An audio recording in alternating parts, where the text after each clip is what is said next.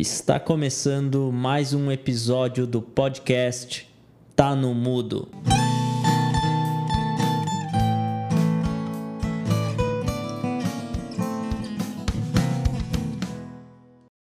Seja bem-vindo a mais um episódio do podcast Tá no Mudo. Diego Vieira por aqui, vamos entender como o design impacta em nossas vidas e como podemos aproveitar isso nas nossas organizações.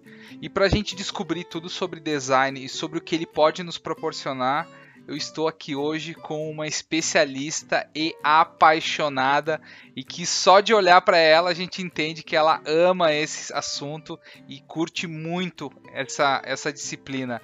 E aí, Patrícia, tudo bem contigo? Tô aqui com a Patrícia Faquini Pontaut. Tudo bem, Pati? Oi, gente. Oi, Diego. Obrigada pelo convite, pela oportunidade. Boa noite para todo mundo.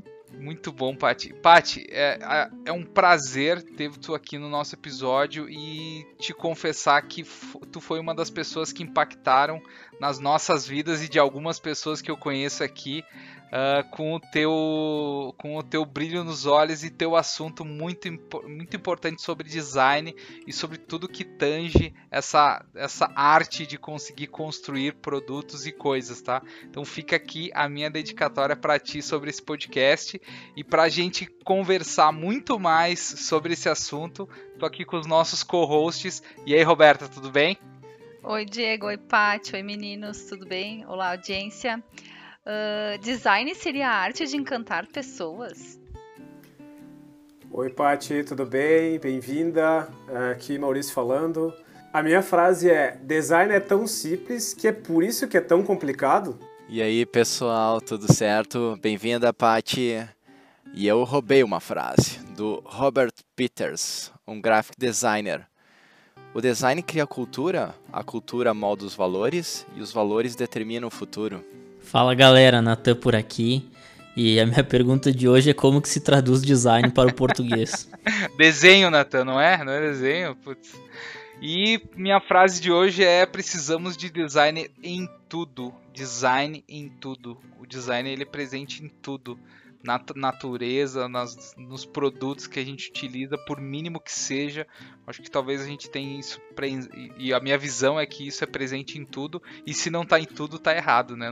Então, uh, para a gente começar o nosso bate-papo sobre esse assunto que permeia as organizações, permeia o, o nosso dia a dia, eu quero primeira coisa perguntar para a Paty é aonde que é aplicado isso no nosso dia, é se isso é aplicado, né, em uh, coisas naturais que a gente nem percebe mais nas nossas vidas aí, Paty. Olha, gente, vocês fizeram várias provocações super interessantes que eu tô uh, cutucada para continuar depois, mas respondendo aí a pergunta do Diego, né, com uh, a autoridade, a falta de autoridade que eu tenho para falar sobre o assunto, né, porque design é tão amplo que eu me sinto só mais uma pessoa aqui, com certeza só aprendendo cada dia um pouco mais e seguindo. E fico muito feliz de saber que vocês olham e lembram é, é, como essa, essa paixão que foi o meu maior intuito de passar para vocês. Porque realmente é um assunto muito apaixonante. Talvez por ele ser tão humano e por, e por ele ser tão amplo, né? Então, sim, eu acredito que a gente tem toda parte e, e a gente pode entender, uh, depende de que prisma a gente está olhando para o design, né?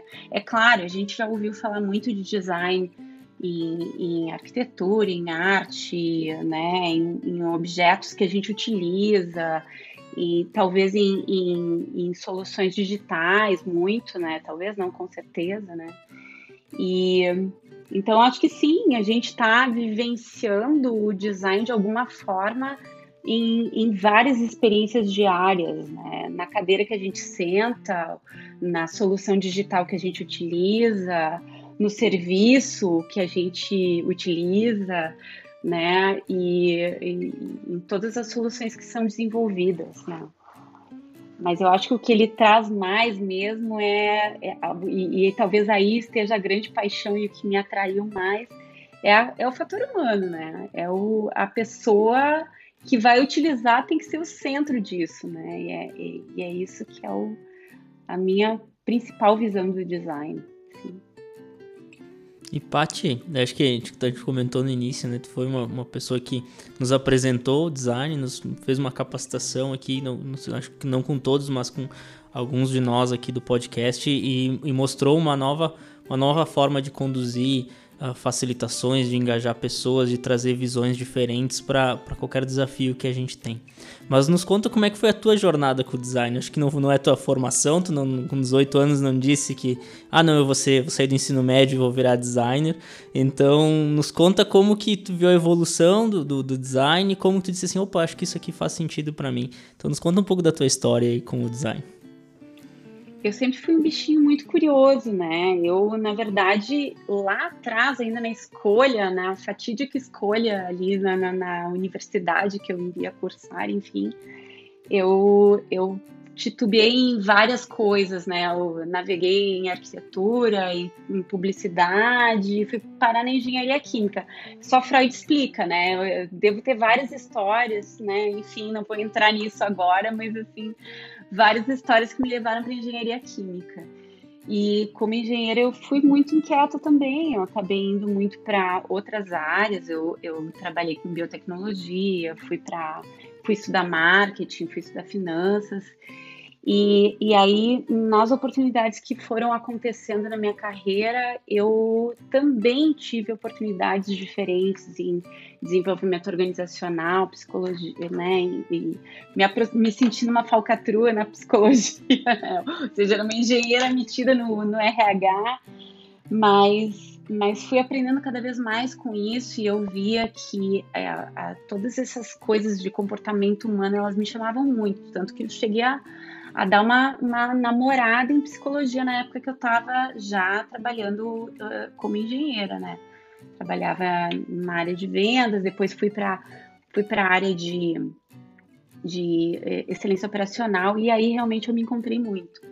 Não exatamente só pela excelência operacional, que já é um, um, uma área super bacana e apaixonante, mas o que eu fui entendendo é assim, eu gostava muito dessa coisa de projetos e e de ter essa inquietude de, de melhorar, uh, trazer soluções. E naquela época, a visão que eu tinha a partir daquilo que eu estava utilizando era muito a questão de, de melhorar baseado em dados, né?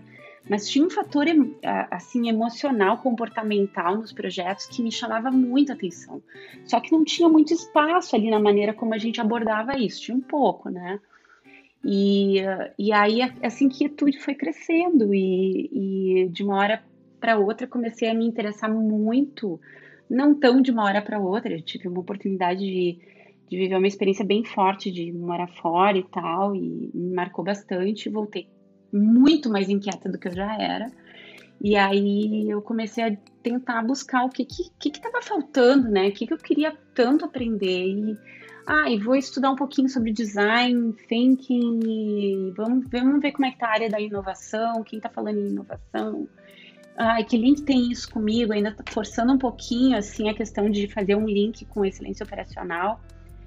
Mas chegou um momento em que uh, eu meio que, uh, entre aspas, me libertei desse passado, assim, sem uh, jamais esquecer o, o ou pensar, ai não, isso não faz sentido. Segue fazendo todo sentido, mas para mim tinha todo um mundo novo para conhecer e eu comecei a estudar cada vez mais. Uh, chegou a mim através do design de serviços, do design thinking, do design sprint, o design para mim, né? E uh, em algumas oportunidades de cursos que eu fui buscando, algumas pessoas mega inspiradoras que foram aparecendo na minha história, eu fui entendendo que uh, aquilo tudo fazia muito sentido para mim. Porque acho que no fundo o que eu estava buscando na engenharia desde o começo era muito essa coisa de desenvolver soluções.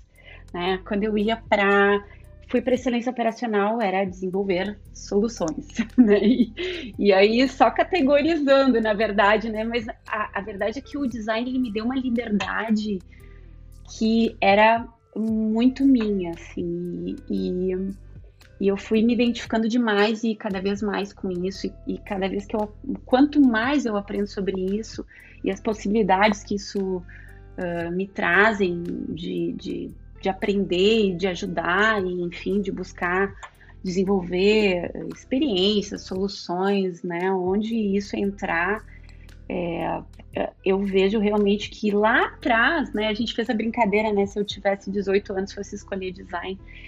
Pois é, eu, eu não sei como seria se eu tivesse começado lá atrás, assim, não faço a menor ideia, mas assim, lá atrás, porque já faz tempo.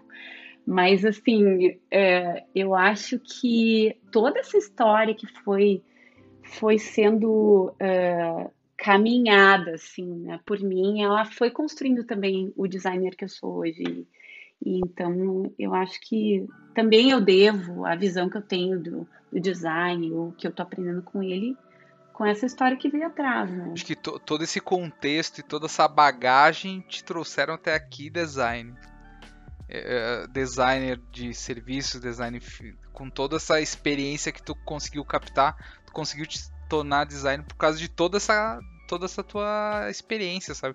Então, é, independente da carreira que se inicia, eu acho que o importante é ter esse é, conseguir ter toda essa bagagem que vai te entregar um resultado e que tu vai te proporcionar novos contextos, uh, novas experiências e também proporcionar isso para passando para as pessoas. Isso foi o que me tocou, pelo menos em todos aqueles treinamentos que a gente teve de resolver problemas ou descobrir como resolver problemas. Eu acho que talvez é a forma de descobrir que fez sentido aí, Maurício. É, eu infelizmente, Paty, como eu não tive esse treinamento, eu li um livro faz tempo sobre design thinking, né, para aprender um pouquinho sobre isso, né? Isso. Então depois a gente vai ver algum voucher para a gente ter esse treinamento. Mas falando sobre de, falando sobre design thinking, uh, Paty, é, um dos problemas que a gente vive hoje em dia é que para tudo existe a solução, como tu falou. Não, mas essa solução para isso, solução para aquilo. Como é que tu enxerga uh, um dos princípios né, do design thinking que é tornar uh, os problemas em perguntas ou transformar eles em, em, questões ao invés de já sair fazendo. Né? Então tem toda a questão de prototipar. Se tu puder dar um exemplo assim do tipo para aquelas pessoas que são mais ansiosas como eu, que não, mas eu já tenho a Roberta sabe muito bem. Uh, já tenho a solução para tudo. Não, mas eu já tenho aqui, ó, uh, tá aqui meu menu de oportunidades e soluções. Uh, como é que o design thinking está me dizendo, não, calma, respira, vamos prototipar isso como é que tu vê isso é, no teu dia a dia, nessa forma urgente que a gente tem hoje de dar sempre solução, mas pensando no design thinking para auxiliar? Tem uma frase muito boa, Paty, que é pode imaginar, mas imagina dentro disso aqui que eu já te ofereci, entendeu? Então, a gente ouve muito isso também, tá, Paty?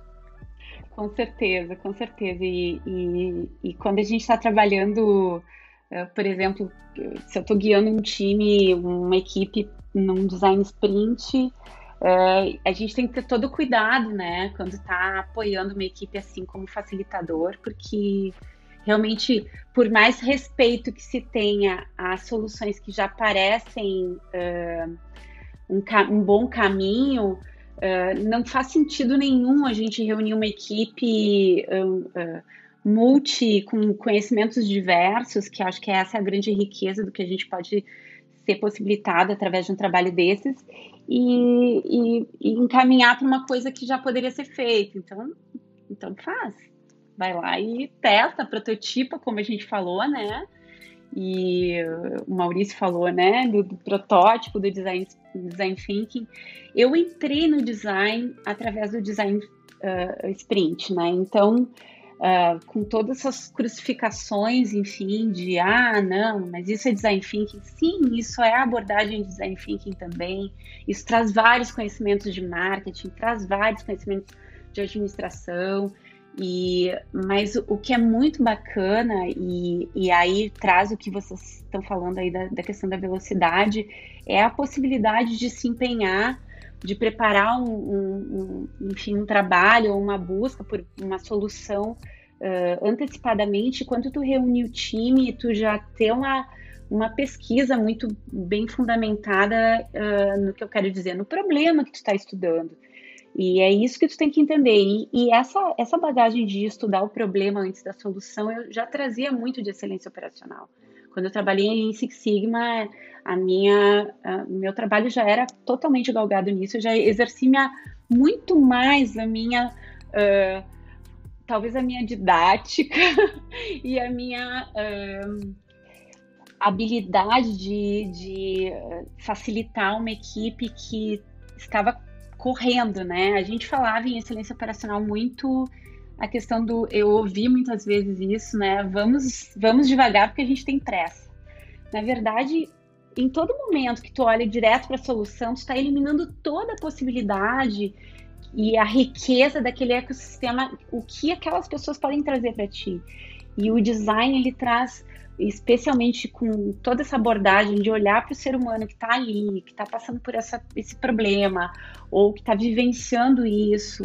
Né? O design ele traz essa. O que, que a gente fala de pesquisa? Pesquisa é tu entender quem são essas pessoas, uh, quem são esses negócios, como são esses negócios, que mercado é esse, né? E, e, isso não é assim meses ou anos, é tudo muito rápido. Então a questão da velocidade ela não é um problema, mas a importância fundamental é tu trazer isso para aí sim ter uma equipe reunida, criativa e diversa e achando que não é criativa também, porque as pessoas têm essa síndrome de achar que não são criativas. Na verdade, todo mundo é criativo e, e reunir essas pessoas e com essa abordagem, com essa visão do problema, aí sim deixar a cabeça livre para buscar uma solução. E eu acho que essa é a beleza. E prototipar, testar, porque aí que a gente vai ver se realmente a coisa tem chance de, de estar no caminho ou não, né? Patrícia, agora tu comentou um pouquinho sobre resolução de problemas utilizando o design. Mas tem algumas, algumas marcas que vão além de resolver problemas e melhorar a usabilidade para os clientes. Elas acabam provocando algum tipo de alguns, alguns tipos de sentidos, tipo desejo, exclusividade, tais como Apple, Harley Davidson e Nespresso.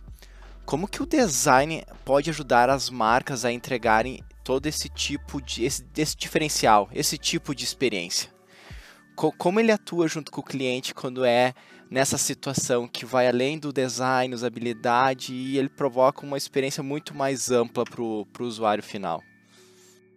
Eu, eu pessoalmente não trabalho com branding, né, com marcas e tal, então eu acho que esse conceito de marcas ele é, ele me é muito atraente, assim, eu acho curioso o que elas provocam em mim, o que provocam nas pessoas e tal, mas Uh, onde eu, dentro da minha experiência, posso trazer isso é. Uh, vamos pegar um exemplo bem simples e, e, e, talvez, talvez até posso dizer cotidiano dentro das empresas, que é a questão da, de um workshop, né? Como que vocês citaram, que a gente viveu. Uh, o que que eu planejo, como eu planejo uma experiência dessas, na verdade, né? Foi um dos temas que a gente trouxe naquela, naquele workshop em específico, né? Eu, qual é o sentimento que a gente quer trazer para as pessoas quando elas estão chegando nesse momento, né? Que curiosidade, que perguntas a gente uh, imagina que elas possam ter, uh, com que sensações a gente quer que elas saiam desse, desse trabalho, uh, e, e, podendo ir até muito além, né? Que é uma coisa que me encanta demais, que é o poder de transformar, né? Que eu acho que isso talvez vá ainda além da questão do, do branding e, e, o poder de marcas e tal, e até de experiências, né? Que é como tu viver uma experiência ou tu participar de, de alguma coisa pode te transformar, pode uh, mudar. Eu vivi dessa forma e eu vivi na pele isso quando eu uh, tive a oportunidade de, de, estudar com a Caos Pilot, que é um, e conheci pessoas incríveis, e é claro que o contexto todo da, da, da experiência, ele está em vários aspectos. Ele está no local onde foi feito isso, ele está pela, pela escola, a organização, a, a consultoria, enfim, que, que criou isso, as pessoas que participaram, que apoiaram essa escola. Então, a gente está falando o quê, né? A gente não está falando de alguém sozinho, um designer brilhante, criar uma experiência criar uma marca. A gente está falando de várias pessoas trazendo uh, contexto, trazendo significado, que eu acho que é a palavra-chave disso que está trazendo, Gustavo.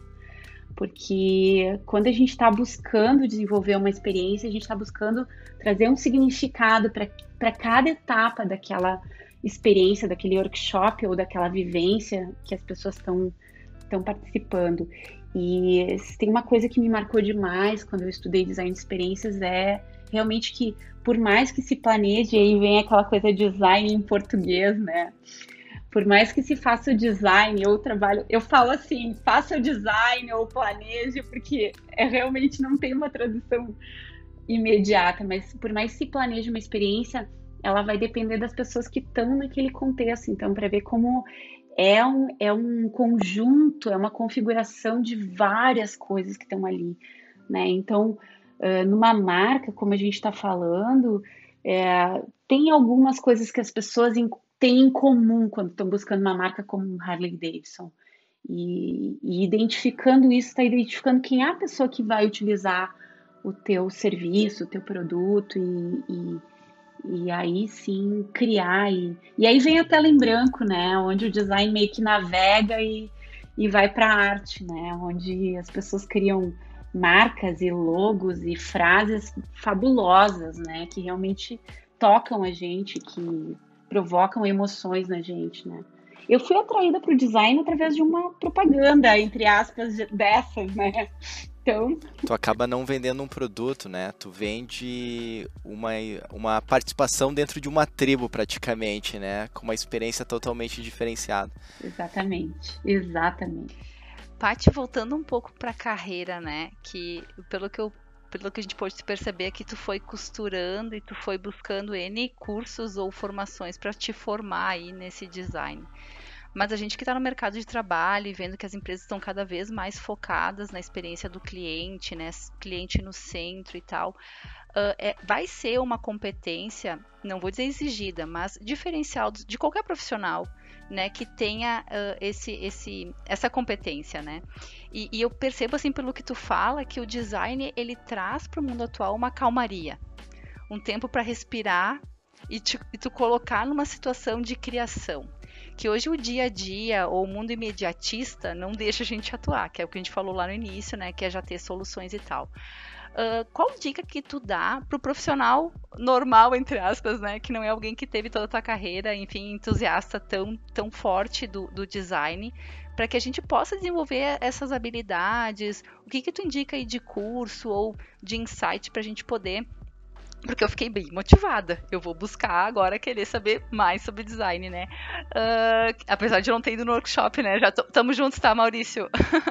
Se tu puder, assim, o que, o que que tu indica, assim, para começar? O primeiro passo, né? Pra gente poder ir para esse mundo e talvez uh, fomentar aí a carreira mesmo, né? De, uma, de pessoas que não estão tão diretamente nessa área de criação nas empresas. Ou Porque tem um monte de design, pelo visto, né, Patrícia? No mercado sobrando? Acho que não tem, né?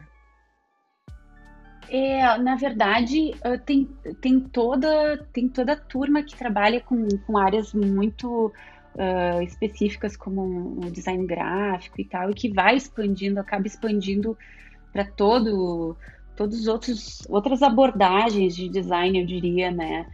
E eu, eu acredito que hoje tem muita coisa uh, para buscar muita coisa. Eu gosto muito de, de buscar autores que, que me cativem, né? Eu acho que a literatura é sempre um caminho bem válido, então uh, começar pelos caminhos óbvios, né? Uh, talvez seja um, um, começo, assim, a falar, ler um pouquinho de Tim, de Tim Brown, enfim, ou uh, de design thinking de outros autores, né? E, e, e despertando um pouquinho o que que essas pessoas estão falando, por que, que elas começaram a assistir vídeos. Eu acho que o YouTube tem coisas bárbaras, né? Tem gente fazendo vídeos incríveis e, e foi ali que começou e a gente vai quanto mais interessado, eu acho que a gente vai, isso tudo é de graça, é, livro não é de graça, mas o, o YouTube é, né, gente? Então, eu acho que é, seria um bom começo, tem muito TED muito bom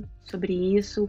Hoje a gente tem acesso a programas, quem tem assinatura de Netflix e, e Apple e outros canais e outras, né, uh, pode, pode também assistir muita coisa boa falando de design. Hoje já tem programas incríveis, a gente costuma assistir em casa, não por influência só minha, mas todo mundo acaba ficando interessado porque a abordagem que se traz ela é muito humana, ela é muito interessante, né? E, e aí tu vê uh, gente falando de restaurante, mas trazendo muito daquela cultura do local e por que, que as pessoas vivem naquele lugar e o que, que elas. Qual é a história daquele povo que está naquele lugar, o que, que eles comem, né? Então, eu acho que é uma abordagem muito apaixonante do design. Eu vi um, um episódio, agora eu posso falar para vocês, é, é, acho que é da Apple, enfim, que, que fala de uma, uma arquiteta que foi morar, enfim, na Ásia e aí construiu uh, a casa toda em bambu. Então, só que assim, isso parece banal, parece o, o, design mais tradicional que a gente já ouviu. Só que quando a gente assiste esses programas, a gente já começa a despertar um pouquinho do que é esse sentimento de, de busca de cultura, de ecossistema, de pessoas que estão naquele sistema, qual é o impacto disso, o que, que é a história do bambu naquela região. Então, estou divagando aqui, mas na verdade o, o, é possível divagar com design, essa é a verdade.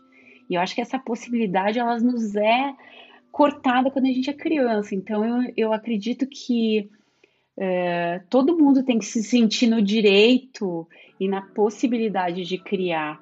Então, se é para começar por algum lugar, comece pela curiosidade, pela curiosidade genuína Uh, se tu estiver criando qualquer coisa, não importa, uma reunião, uh, um treinamento, um serviço, um trabalho, comece genuinamente buscando quem são as pessoas que vão ser impactadas por aquilo.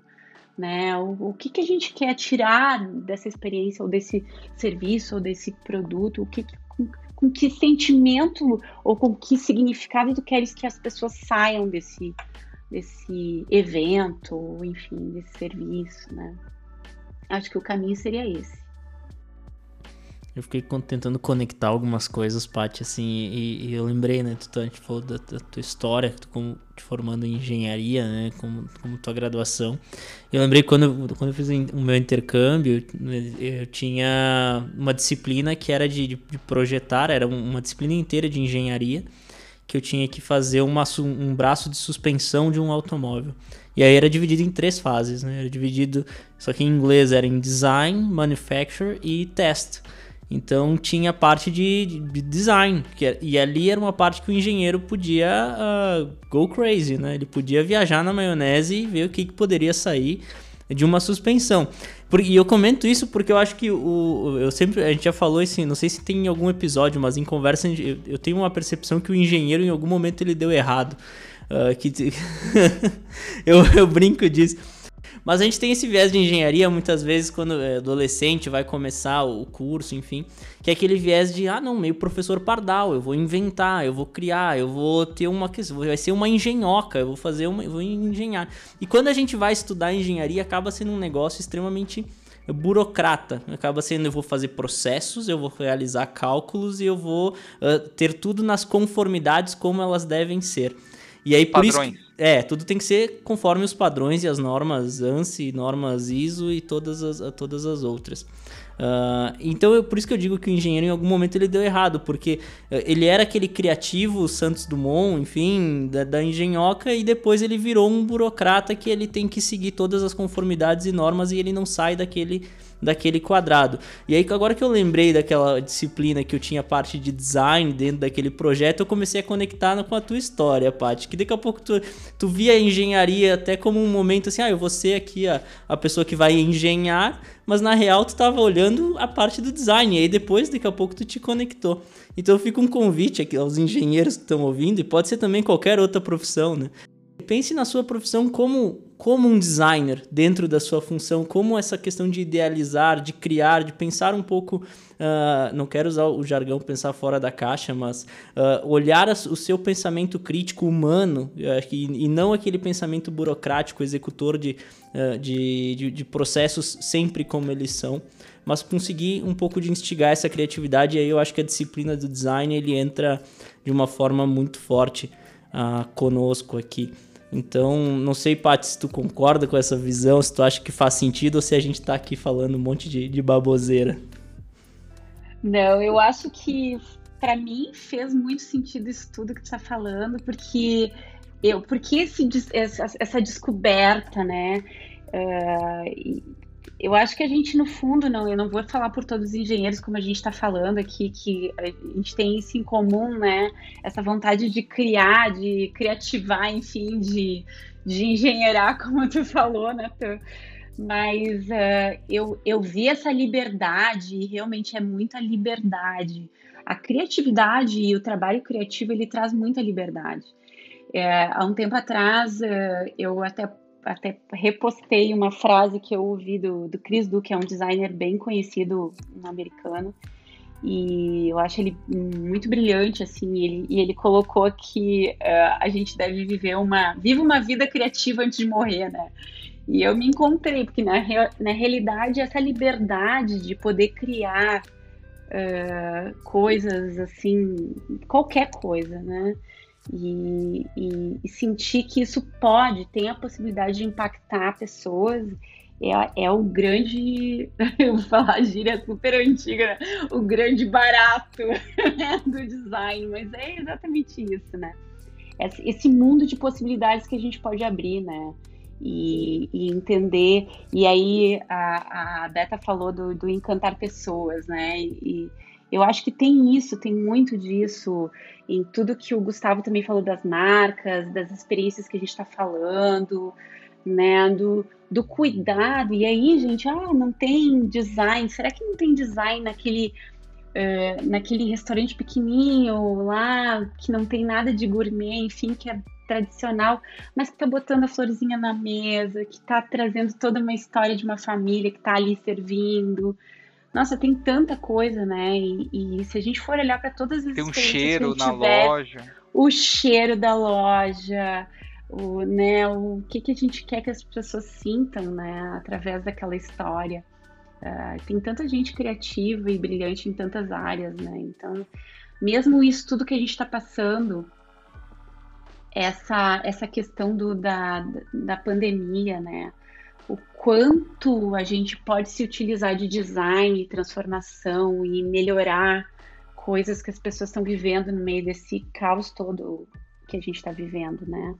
Então, uh, tem muita possibilidade. Eu acho que isso. E aí vocês perguntaram sobre a formação de pessoas. Eu acho que uh, talvez um dos grandes caminhos seja a gente incentivar as crianças a começarem a abrir esse olhar para essa criatividade, para esse mundo de possibilidades que, que, eles, que eles têm a cabecinha muito aberta para isso, né? E, e a gente, por que não? Por que não começar a abrir também cada vez mais a, a mente e, e olhar de outra forma para aquilo que a gente está tratando, trabalhando, executando, trazendo?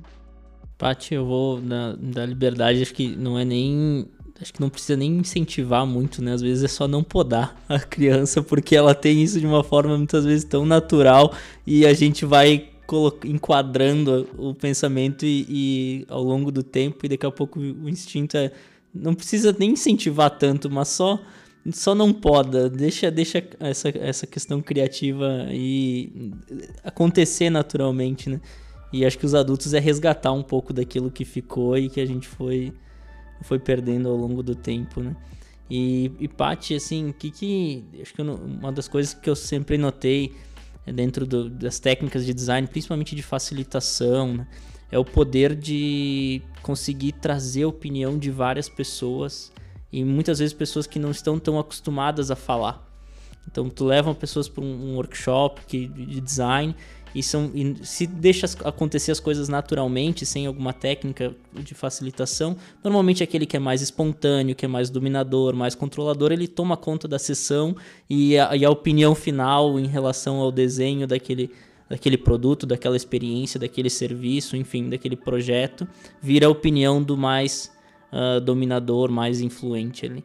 E o design eu vejo que ele acaba as técnicas acabam ajudando a ser uma, uma combinação, ouvir todas as pessoas e no final, normalmente, uh, o, que, o resultado ele não, não, tem, ele não tem assinatura de uma pessoa, ele tem assinatura de um grupo de pessoas.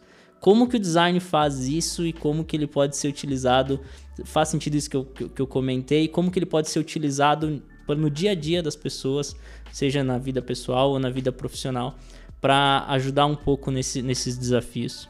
Faz todo sentido, todo sentido. É uma das coisas que eu vejo que toda vez que em alguma experiência eu saio um pouquinho disso e deixo um pouquinho aberto aquele tradicional brainstorm, onde ah, quem fala mais acaba falando quase todo tempo, né? E quem fala menos ou quem é mais tímido fala praticamente nada, né? E às vezes pode somar tanto, né? Aquela discussão. Eu acho que o espaço, e é uma coisa que se, se tem falado muito isso, né? Dar voz, uh, não necessariamente é dar voz, voz como a gente está ouvindo aqui no podcast, né? É, é dar espaço para que as pessoas uh, pensem individualmente, tragam o que passa por elas, o que, o que confiem no que tem dentro delas a respeito do, do, do, da situação, do problema, da questão, ou do que quer que esteja sendo discutido. E, e aí sim, uh, com respeito a todas as vozes e a todas as opiniões, buscar uma solução, porque aí a solução que vai ser construída, como tu mesmo falou, é, ela é um somatório, ela não tem uma assinatura, não foi a ideia de fulano ou de Beltrana, né? E, e, realmente é, uma construção daquela equipe que tem ali, que tem opiniões são diversas muitas vezes, né? Buscar opiniões diversas também quando se monta uma equipe, né? Ou com, quando a gente está querendo discutir um problema, trazer abordagens diferentes, né? É fundamental tudo isso. Mas eu acho que a palavra que, talvez o termo que eu mais usaria seria dar voz, né? Dar espaço. Como é que a gente consegue isso? É espaço para a pessoa pensar individualmente e aí trazer no grupo isso. É o, é o melhor caminho, na minha visão são diversas técnicas, são diversos designers, designs e todas essas práticas que a gente descobriu e vai descobrir, acho que uh, ao longo um, da nossa carreira com exposições, com estudos, com vídeos, com todos os conteúdos possíveis que estão disponíveis na internet e que também fazem sentido para construção. Acho que nas nossas conversas de bastidores a gente estava falando muito que o design é a estrutura, né? Ele não é tão palpável em si, mas ele é uma estrutura que a partir dela, né, Paty, a gente constrói coisas. Então, é, é, é, essas palavras me marcaram muito aqui do que tu falou para nós. E quero te agradecer demais, demais, demais de ter participado desse episódio aqui e deixar a palavra contigo de deixar teus contatos, falar um pouquinho da tua consultoria, como que o pessoal entra em contato aí para falar contigo agora na pandemia, como que tá sendo e me fala aí e deixa teu, a forma de conseguir te contactar aí. Ai, gente, é, eu que tenho que agradecer, porque, como vocês falaram, eu sou apaixonada pelo tema, eu falaria muito mais tempo aqui. Mas é, foi uma delícia estar aqui com vocês, poder conversar e desde do da primeira oportunidade de abrir a pauta, enfim, obrigada, né? Muito legal, amei estar aqui com vocês poder falar e verbalizar isso em voz alta, né? Às vezes a gente está ali apaixonado por, por, tudo isso e não, não verbaliza, né? Mas muito bom, muito bom. Uh, eu tenho a Nord, que é a minha consultoria, né? Nord de Norte mesmo.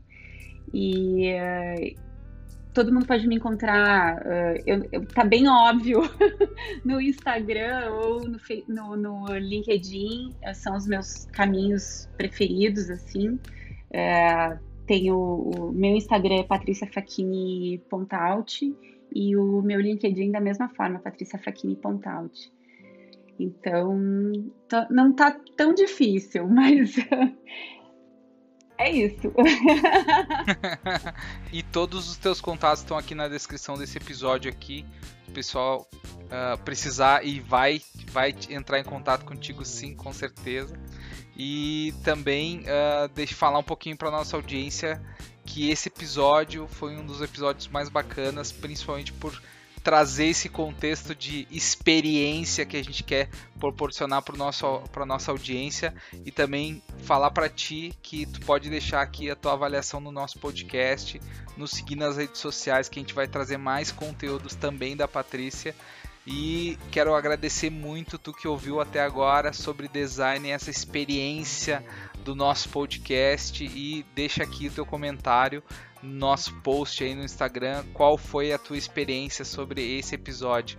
Tudo de bom e até a próxima experiência do podcast Tá no Mundo. Tchau, tchau.